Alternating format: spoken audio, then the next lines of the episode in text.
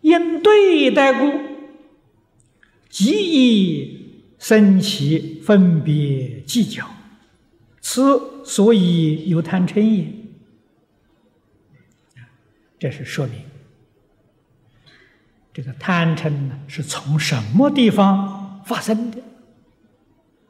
啊，这个真的跟那个治病啊、诊断一样，先要把那个病源找出来。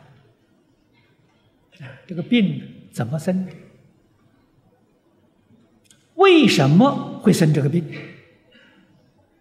先把病源找出来，然后才能够对症下药啊！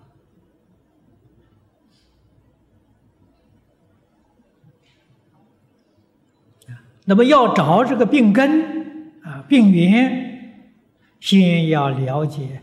这个世间一切事相，啊，世间事都是相对的，啊，我跟人就是一对，啊，佛法里面佛给我们说一切经，也不能离开相对，离开相对没话好说了。啊，说佛法，佛法的对面是世间法；说觉悟，觉悟的对面是迷惑，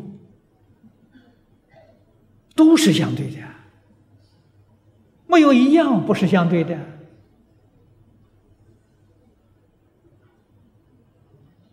凡是相对的，都是缘生之法，因缘生法嘛，都是相对的。因为相对非常容易产生错误的观念，这个错误观念叫分别计较啊，很容易发生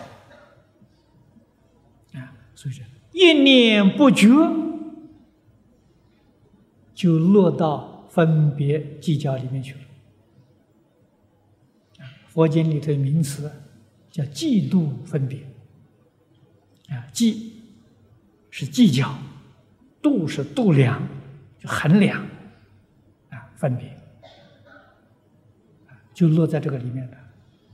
所以前面讲“般若不可须臾立也”，啊，一离开般若，你就会落到分别、嫉妒里头去了。那就错了。于是乎，顺自己意思的，就起了贪心；不合自己意思，就生嗔恚心。啊，贪嗔是从这个地方生的。